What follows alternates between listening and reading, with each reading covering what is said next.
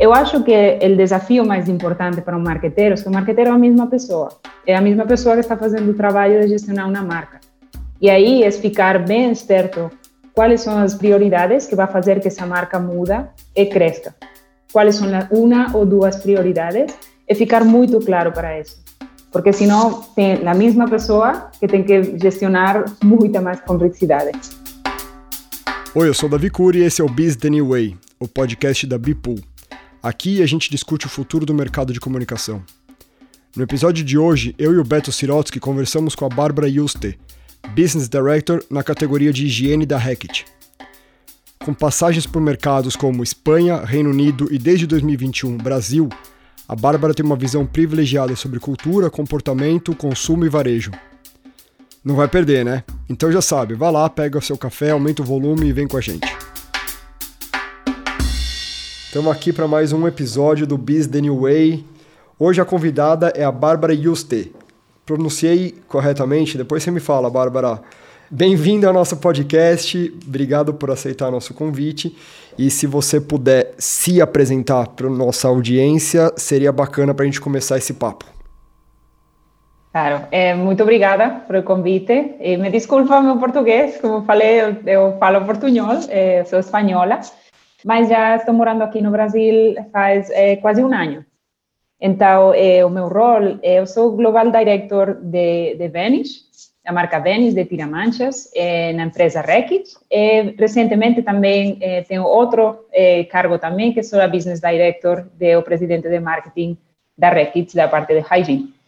Então, estou fazendo esses dois é, roles. É, eu já tenho uma carreira de marketing há 12 anos, eh, eu sempre trabalhei em, em marketing, eh, majoritariamente em, em na Reckitt, em diferentes países. Eu comecei a minha carreira na Espanha, em Barcelona, eu sou nascida em Barcelona, e depois daí passei para UK. Eu passei cinco anos em UK, o time local e o time global, de diferentes marcas como Finish, como Lysol, ah, que foi lançada recentemente aqui no Brasil durante a pandemia. E depois faz um ano que a gente está morando aqui no Brasil. Estou aqui com, com meu, meu namorado, que ele também trabalha em marketing, mas em outra eh, companhia, Sanofi. E sim, a gente está aqui eh, descobrindo o Brasil. Muito legal, Bárbara. Obrigado também por ter aceito o convite para participar do nosso podcast. Espero que o Brasil esteja te tratando bem. Eu morei na, na Espanha, morei em Barcelona um período, adorei a experiência e, enfim, espero que você esteja também gostando tanto do Brasil como eu gostei de, de Barcelona. Mas vamos lá, Bárbara. Você mencionou né, que você trabalha com marketing há, há 12 anos, e a gente observa cada vez a vida do marqueteiro está mais complexa, é, com, a, com o crescimento de especialidades, da tecnologia, a fragmentação está mais complexa. Então, a minha pergunta para você é: o que, que, mudou? Quais foram as principais mudanças aí nos últimos 10, 15 anos que você enxerga aí no, no marketing, um gestor de marketing? Sim, eu acho que ah, mudou muito, como você como você falava. Quando eu lembro, quando eu comecei em, em marketing, a gente estava enfocada em inovação, qual é a inovação que a gente vai lançar, eh, quais são os claims, quais são os benefícios que a gente vai fazer. Basicamente, estamos enfocados em televisão, qual vai ser o próximo anúncio que a gente vai fazer e qual é a distribuição que era uma coisa como mais concreta, não era tão fragmentada. O marqueteiro de hoje tem que pensar em muitas mais coisas, tem que pensar não só na inovação, o benefício, os novos claims que vai ter, mas tem também uma parte de media landscape. Não é só televisão, agora tem todo mundo que você tem uma conversa com o consumidor, já não é uma só direção. E aí tem que tem que estar atento, ficar atento a todo o conteúdo que a gente tem que fazer para para uma marca.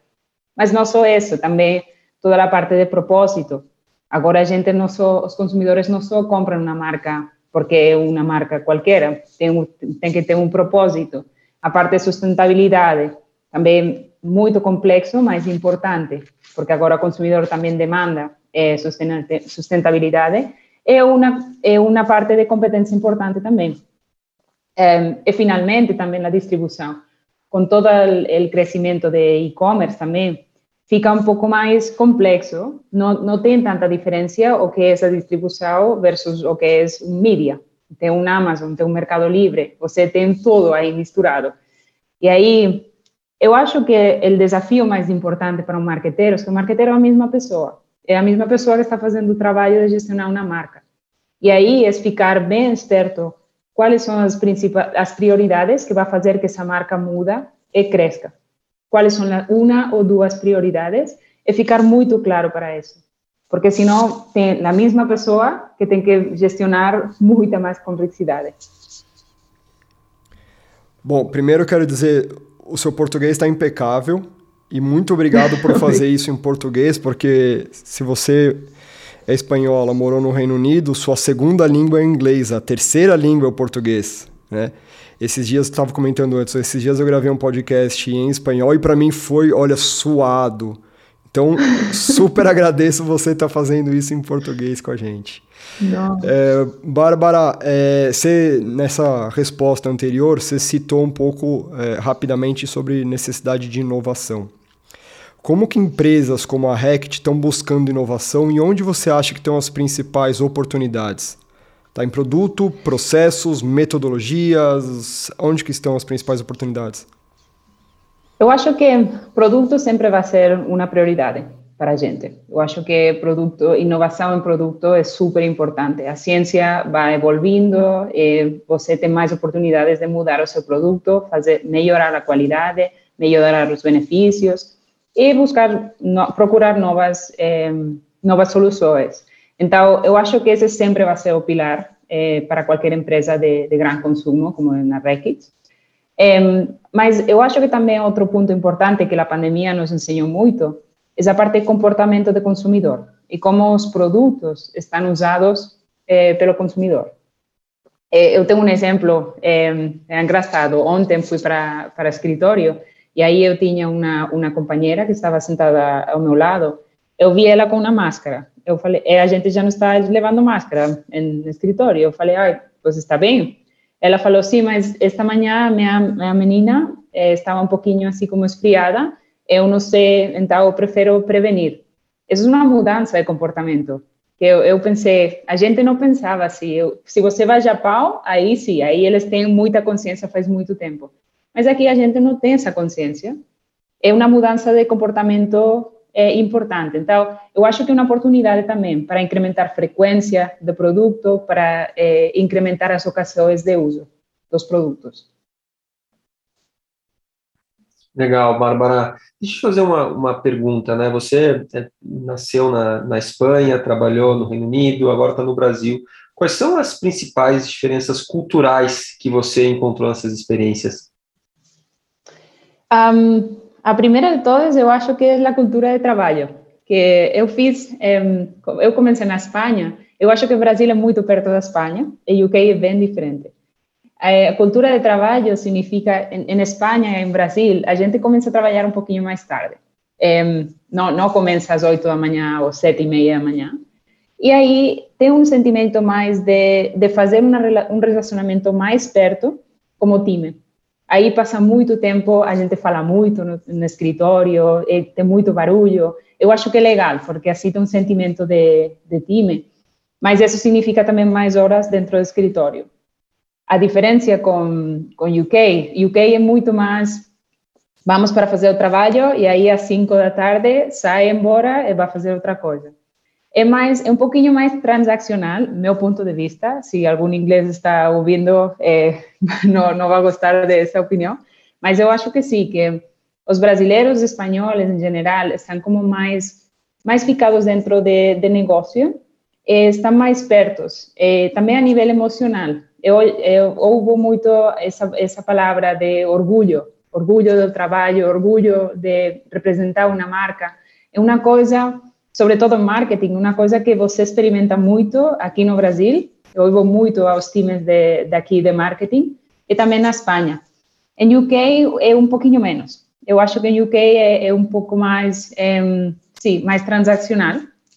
É mais como eu faço um trabalho, tudo bem, já já vou e é mais descobrir como novas tecnologias, novos eh, jeitos de fazer coisas, mas não tanto, eu não vi tanto como vivem a marca, se faz sentido.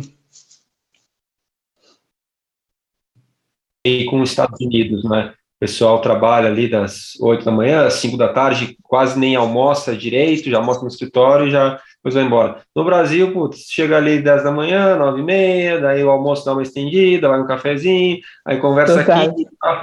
É, é, é, diferente. Mas eu queria te perguntar, assim, dentro desse mesmo assunto, na pandemia, né? A gente está agora numa fase final, vamos dizer assim, desse, desse processo como um todo. Vocês estão é, trabalhando presencialmente? Como é que vocês se organizaram ali nesses últimos meses? Como é que tem sido isso? A gente está agora, oficialmente, a gente tem que estar mínimo dois dias no escritório. É, e aí é um pouco mais discrecional. A gente pode decidir se querem ficar mais dias no escritório ou não. Dois dias é a recomendação que a gente tem que seguir. E aqui no Brasil todo mundo sigue. Eu acho que o escritório está, está bem cheio. Se você vai uma segunda-feira, pode ser que não está tão cheio, ou uma sexta, não está tão cheio, mas aí de, de terça a quinta, os times estão.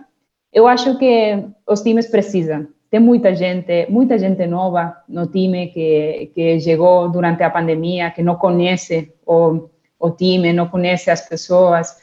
Super importante eh, para relacionamento, para falar de, diferentes trabalhos que a gente está fazendo também, e toda a parte de coaching, que eu acho que é super importante, especialmente para a gente que, que está começando a sua carreira. É importante trabalhar com gente que já faz anos que trabalha marketing, especialmente, é ter essa parte de coaching. Está, a gente está num modelo assim híbrido, mas é, eu acho que está bem aberto a que a gente está voltando para o escritório.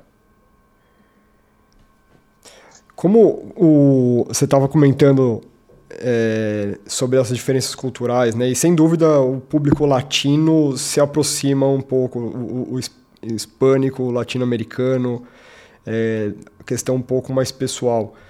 Eu, eu trabalhei um tempo lá no, nos Estados Unidos e, e também notei algumas dessas coisas que você falou, que é um pouco mais transacional, é, um pouco tem um corte um pouco mais claro do que, que é minha vida profissional e o que, que é minha vida pessoal. Né? Enquanto aqui a gente fica muito amigo e almoça junto e faz happy hour junto. Não que isso Sim. não tenha, eu, vivi coisas assim nos Estados Unidos e sei que no Reino Unido também. É, mas sem dúvida tem esse aspecto é, do, do latino de não conseguir separar tanto o que, que é pessoal, o que, que é profissional. Eu vejo, inclusive, nas mídias sociais, né? A gente está hora Sim. postando, hora eu posto minha filha, hora eu posto coisa da Bipu, então não, não, tem, não tem uma linha muito tênue. Mas uma pergunta, espero que você não fique ofendida.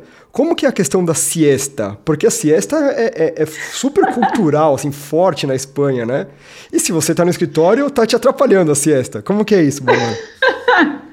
a siesta é um pouquinho um mito em, Espanha. É um mito na Espanha? pessoalmente, eu faço siesta o fim de semana. Uhum. Eu confesso, fim de semana, sim, é uma coisa que a gente tem que fazer. Mas durante a semana, eh, nas cidades grandes, é um mito total. Claro. A gente não faz siesta. Eh, mas nos povos, sim. Nos povos, você... Eles fecham as lojas, tipo, não sei, uma da meio-dia e voltam a abrir às cinco. Uhum. Aí dá para almoçar, para fazer uma siesta, sim.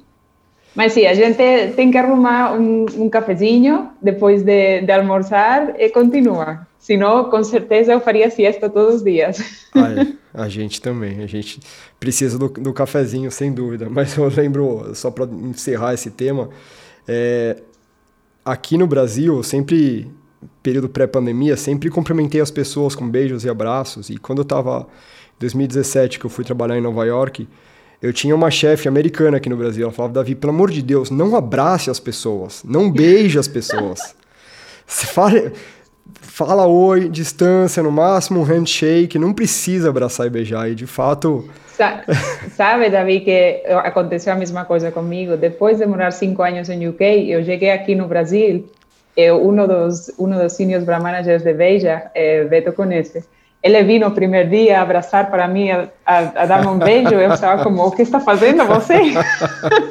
eu fiquei nervosa, como eu não sou nem espanhola já. Ah, é, o Davi sente falta disso, Davi, é, ele é muito carinhoso, né, Davi? Tu gosta do abraço e tal, imagino que deve ter sido difícil esse período aí nos Estados Unidos, né? Foi, foi muita, muita falta de, de abraço. Mas vamos lá, Bárbara, deixa eu fazer uma, uma pergunta. É, ao longo da sua carreira, você passou por produtos bem diferentes, né? Desde brinquedos até produto de higiene, passando por antifúngicos e cremes depilatórios. É, qual que é o segredo para se adaptar rapidamente a produtos novos, públicos novos, comportamentos, ocasiões de consumo? Hum. Eu acho que um, uma das principais coisas que eu faço sempre é saber o que estou falando.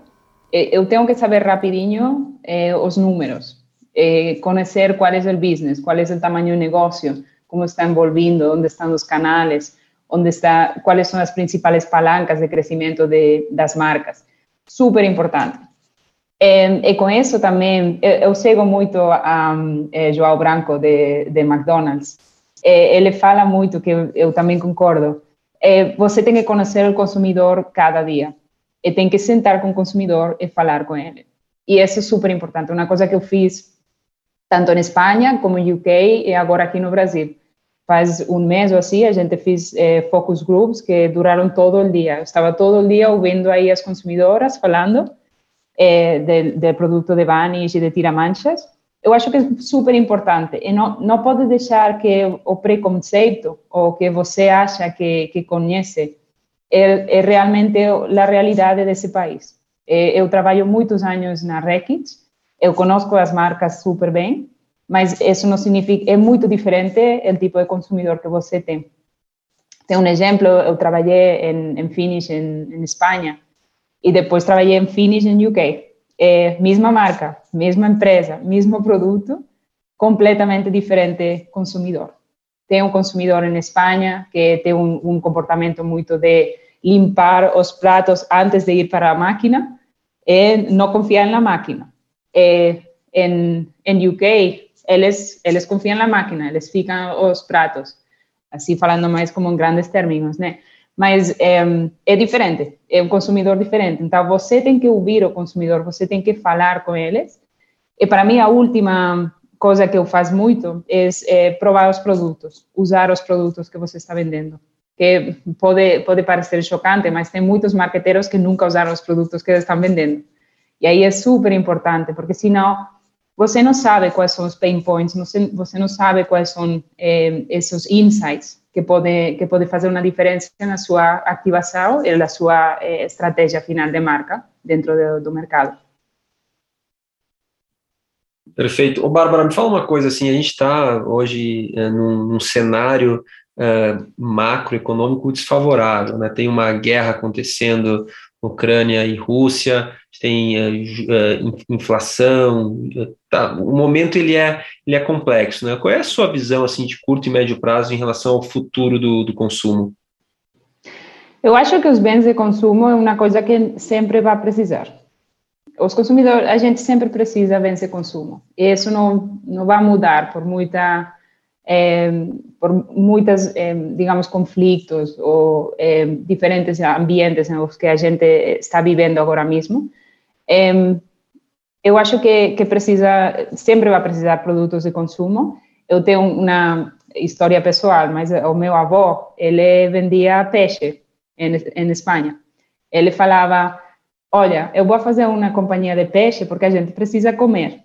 E não, não importa se você tem uma guerra, se você tem é um pouco o mesmo pensamento. Bens de consumo é uma coisa que você precisa sempre. Para mim, o desafio que temos agora é como podemos eh, fazer o melhor eh, custo-benefício para o consumidor. Porque isso é o que a gente vai a, a procurar. Aí você precisa competir com, com produtos eh, e com marcas que estão oferecendo o melhor custo-benefício. Então, qual é o valor que você está eh, que você está oferecendo para o consumidor. E não só estou falando de inovação, de benefícios, eu estou falando também de todas essas coisas que eu falava ao princípio, qual é o propósito, qual é a sustentabilidade, qual é todo esse valor que você vai trazer. Isso é super importante para o que estamos vivendo agora e se isso compensa o custo que, que a gente está carregando para, para os produtos. Legal, Bárbara, bacana, legal o teu ponto de vista. Uh, mais uma perguntinha aqui, tá? É, a gente, boa parte dos nossos ouvintes são pessoas que trabalham com, com marketing. A gente tem uma turma jovem que está entrando no mercado de trabalho e buscando uh, referências, buscando entender onde elas precisam se especializar mais e tal. Uh, qual seria uma, uma dica que você poderia dar para esse profissional que quer tem o sonho de se tornar uma, uma Bárbara algum dia? O que, por onde ele começa? Um, sim, essa, essa é um pouquinho complicada, porque agora eh, tem muitos começos diferentes, pode começar de muitas maneiras. Eu acho que uma das co coisas principais é se informa bem de qual é a empresa que você quer trabalhar e por que quer trabalhar nessa empresa. Porque em marketing sempre ha sido um mercado muito competitivo, mas eh, isso significa que você tem que trabalhar muitas horas e tem que trabalhar muito duro para, para seguir a sua carreira. Então, uma das coisas que eu acho que é importante é que você gosta da cultura e você gosta da empresa onde trabalha. Você, só porque você acha que é, é uma empresa grande, eu vou fazer uma carreira, não significa que a cultura está concorda com, com os seus valores, com a sua, o seu jeito de, de pensamento, etc. Então, acho que isso é super importante. A minha é, experiência pessoal, pessoal eu, eu comecei na Reckitt. Eu saí da Reckitt em um momento que eu achava que a Reckitt não estava alinhada com, com o que eu queria fazer.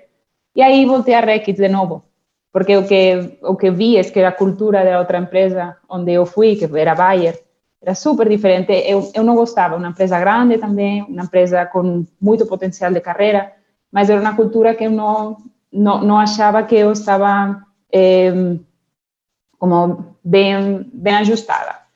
E aí voltei para a Reckitt. Aí foi como uma realização que, sim, essa é a cultura que eu gosto, esse é o tipo de empresa que eu gosto. É, não sei se vou trabalhar toda a minha vida na Reckitt, mas é, uma dica para mim seria é, fica bem seguro de que você gosta da cultura, porque vai trabalhar muitas horas, é, muito tempo, então é super importante a parte de cultura para mim. E, e, e, na sua visão é, é um pouco é, utópico a pessoa achar que ela vai mudar a cultura de um, de um negócio. Né? A cultura muitas vezes é algo já estabelecido, é algo que vem muitas vezes das, das lideranças. Né? Então, se, se identificou que não bate a cultura, então é melhor realmente pensar num, numa outra rota. Né? Legal, Sim. Bárbara, bom ponto. Sabe que o... hoje de manhã eu estava ouvindo o podcast do Adam Grant, e ele estava entrevistando o Mark hum. Cuban, que é um dos grandes investidores, aquele do Shark Tank, aquele programa americano. E o Mark Cuban falava a, a maior, maior bobagem que eu... E é polêmico isso que ele falou, hein? Quero, quero ouvir a opinião de vocês. Ele falava, a maior bobagem que se fala no mundo corporativo é siga a sua paixão. Ele falou: se eu, se eu seguisse minha paixão até hoje, eu estaria até hoje, com 50 e tantos anos, tentando ser jogador de basquete. Isso não, não acontece. Ele fala: é, siga seu esforço, follow your effort, que é onde você tem gás para você colocar seu esforço, fazer acontecer e não necessariamente a sua paixão. Cê, é, vocês concordam com essa polêmica ou não? O que, que você acha, Bárbara? Eu concordo, eu concordo 100%, porque uma coisa não sempre dá que a sua paixão é, é, a sua, é o que você sabe fazer melhor, é o que você pode ganhar dinheiro também com isso. Então, eu acho que também tem que tem que separar, né? Eu, eu tenho, por, por exemplo, tenho uma paixão também que são a fotografia, eu sou fotógrafa amateur, eu vendo as minhas fotos em Getty Images. Ah, é? Eu gostaria muito fazer isso todo dia. Sim, eu, eu fui para Pantanal, já fiz fotos para as onças pintadas e tudo, eu adoro, eu posso passar horas aí, mas eu sempre penso como eu vou trabalhar disso, hum, eu acho que não, não daria. E, e não voltaria a não ser na minha paixão. Eu não gostaria já de, de trabalhar nisso. Depois, então, Legal. divulga seu, divulga seu onde a gente encontra essas fotos aí. De momento eu vendi só quatro ou cinco. Mas, Não, mas, mas agora, agora com a audiência do nosso podcast vai, vai vender mais de mil Verdade, fotos. verdade. Mas legal, Bárbara, é muito bom, né, a gente ter essas, essas outras coisas, assim, mas eu, Davi, eu vou responder a tua, a tua pergunta, né, eu acho Fala assim aí. que não é, é, eu tô lendo um livro chamado Grit, né, que ele justamente, ele é um termo que eles usam nos Estados Unidos, que é o diferencial para a pessoa ser bem sucedida. Então, não, em português não existe esse termo, assim, mas é como se fosse uma mistura de dedicação, de resiliência, de foco, de saber identificar onde a pessoa vai melhor. E eu acho que a, que a coisa vai, vai por aí. É, eu acho que tu é, é importante tu seguir é, os teus sonhos, o que tu acredita, mas tu também tem que ter a humildade, a serenidade para conseguir encarar as coisas como elas são e não viver num, num mundo de fantasias e um, um mundo uh, utópico. Então não, não é fácil, né? Mas eu vou trazer um exemplo, história pessoal. Eu tinha o sonho de ser tenista profissional e eu joguei tênis quando era muito moleque. Quando terminei a escola, eu tentei ser tenista profissional, mas depois de dois anos uh, eu vi que eu não chegaria onde eu gostaria. Então também ter a humildade de saber uh, parar é, é importante, né? E aí fui fazer, fui fazer outras coisas, mas não é fácil, porque às vezes tu, putz, tu tem aquele sonho, tu é, quer ir atrás, quer ir atrás, mas fica, é, é, difícil saber a, a hora de, de, parar. Então é uma pergunta complexa aí, Davi, é uma pergunta é, é complexa, mas, mas achei interessante que nós três concordamos, porque a Bárbara seria fotógrafa, o Beto tenista, e eu seria baixista de banda de heavy metal se eu tivesse seguindo meu sonho. Então, então nós três concordamos, assim, que não, vai onde está seu esforço e não onde está só sua paixão, né? Ô, Bárbara, só, só retomar um, um, um, ponto que você citou ali, a gente falou bastante de cultura, você citou a cultura da, da Hackett, citou a cultura da Bayer, e, e acho que não tem certo ou errado, mas qualquer líder se coloca num, num, numa posição no dia a dia, principalmente nesse pós-pandemia, de trabalho híbrido, tem menos tempo de FaceTime com as outras pessoas e é, implementar ou perpetuar uma cultura também é muito papel do, do líder, né? É, é mais difícil fazer, disseminar a cultura quando você não está com as pessoas no dia a dia, né? É, eu, Beto, nossos sócios, a gente vê isso, assim, Bipool trabalhando no modelo remoto desde o início da pandemia e, obviamente, a gente busca fazer uma série de iniciativas para que a cultura se fortaleça, uh, se espalhe e tal. Como, como você vê isso? assim? Qual é o papel do líder? Como cultivar uma cultura nesse modelo que as pessoas estão menos tempo juntas? Sim, eu acho que tem, tem muito a ver com compromisso. É, você tem que estar comprometido é, com o time que, que lidera é, e com, com as pessoas que você se relaciona, os stakeholders que você tem. Uma das umas dicas que, que falou um dos, dos líderes daqui da, da Rekit, falou, quando você está em remoto, especialmente quando a gente estava em confinamento e, não podia ir para o escritório, uma das coisas que ele gostava mais fazer é só ligar o que ele gostava de receber também. É que ligaram para ele só para perguntar como está você. Dez minutos. É, você, porque agora estamos em em um, mundo em que o Teams, quando você recebe uma mensagem do Teams, porque alguém precisa de alguma coisa de você. Ou quando eles ligam, é porque é uma coisa urgente. Mas ninguém liga para como está você? Só cinco minutos. Então, eu acho que também recriar um pouco esse ambiente de, de escritório quando você está trabalhando online é, é necessário. E, e pode ser, ao final, se você está no escritório, você vai pegar um café, passa ao lado do seu companheiro e fala, ai, tudo bem, tudo bem, e aí faz duas, três frases. Pode fazer o mesmo também online, mas é uma coisa que também tem, tem que vir com um exemplo, como alguém, e por isso a parte de liderança que você falava, David, faz sentido, porque o líder é o primeiro que tem que fazer que isso é normal. Você pode ligar para uma pessoa e só falar, tudo bem, tudo bem. Não, não preciso nada de você, só quero falar, sim, tudo bem. É, é difícil, mas, mas eu acho que são pequenas, e, sobretudo eu acho que o sucesso está nos pequenos detalhes que a gente faz. Tipo, uma mensagem aqui, uma chamada aí. Não todos os dias, não precisa fazer isso, mas só saber que você está aí. É, você não olha, mas, mas está aí presente, de alguma maneira. É muito legal esse insight de, putz, coisas simples, ligar, perguntar se está tudo bem e tal. Acho que isso aí é um, é um gesto bem, bem, bem, bacana mesmo. Bárbara, estamos chegando aí na, na, reta final aí da nossa conversa, super legal o papo. A gente tem um costume no, no Way sempre terminar com essa pergunta. É uma pergunta que tem vários tipos de interpretações e estamos ansiosos e curiosos para ver qual é a sua interpretação. A pergunta é: o B é o novo A? Sim, é, é, uma, é uma pergunta engraçada. Eu acho que, como interpreto essa pergunta, é, é, é, mais como a princípio, o que falávamos a princípio, de que o a vida do marqueteiro mudou muito. E para mim, a interpretação de OB ou novo A é que você não pode dar por sentado que com o que você aprendeu faz 10, 20 anos como junior brand manager, já é tudo o que você precisa para ser um líder de marketing agora, 10 anos ou 20 anos depois. E essas coisas que a gente normalmente fica como o plan B, que é tipo, vou ler um livro, vou fazer esse curso, vou estudar o que fiz essa outra marca, essa outra empresa, porque você está muito ocupado durante o dia fazendo o seu marketing. Agora é um novo, B, é um novo A. Você tem que fazer isso, tem que incluir isso no seu dia a dia. É uma coisa que eu faço todo o tempo. É, não é fácil, não é fácil porque você não tem tempo, está muito ocupado, mas é importante se atualizar. É uma coisa que estou, eu falo muito com, com os times um, da Rekit, é, eu falo muito de qual é o livro que está lendo agora Pode ser que tem gente que, eu não sei, faz dois anos que não li um livro. Ah, então é, é importante. Eu, é assim como eu interpretei de Eu Não Vou. Eu acho que, sim, tem que ficar esperto e se atualizar todo o tempo. O... A gente pode dizer que o lado B da Bárbara é a fotógrafa?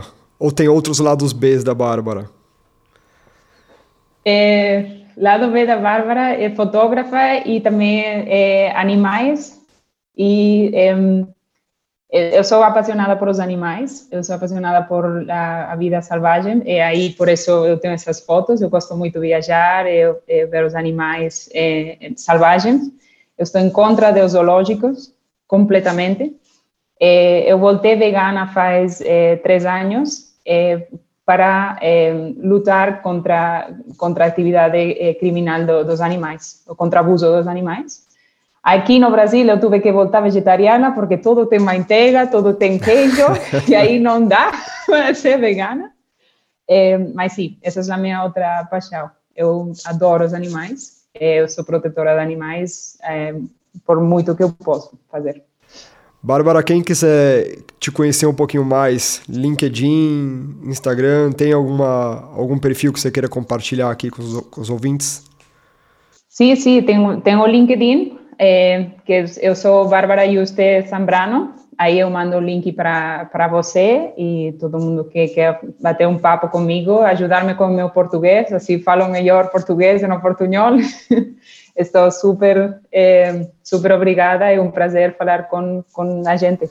Pô, super legal. Não, eu, eu diria que eu, eu, não ouvi portunhol, eu só ouvi português nessa conversa aqui. O que, que você achou, Beto? Fluente e se entrar no LinkedIn da Bárbara, a gente tem uma foto incrível de um animal lindo. É, é, uma, é uma onça ali, Bárbara? É uma onça, né? Sim, é, é uma das minhas fotos do Pantanal. Que legal! Putz, a, o animal lindo, a foto muito bem, bem feita. Parabéns, Bárbara. Pô, que legal, Bárbara, parabéns pela, pela tua história. Muito legal a, a nossa conversa, os, os aprendizados. É, adoraríamos ficar falando contigo aqui horas, mas a gente tem um, um tempo aí que nós organizamos esses, esses episódios. Então, super, super, super obrigado e a gente mantém o contato. Obrigada a vocês. Obrigada pelo convite. Muito obrigado. Boa tarde, Bárbara. Boa tarde. Valeu.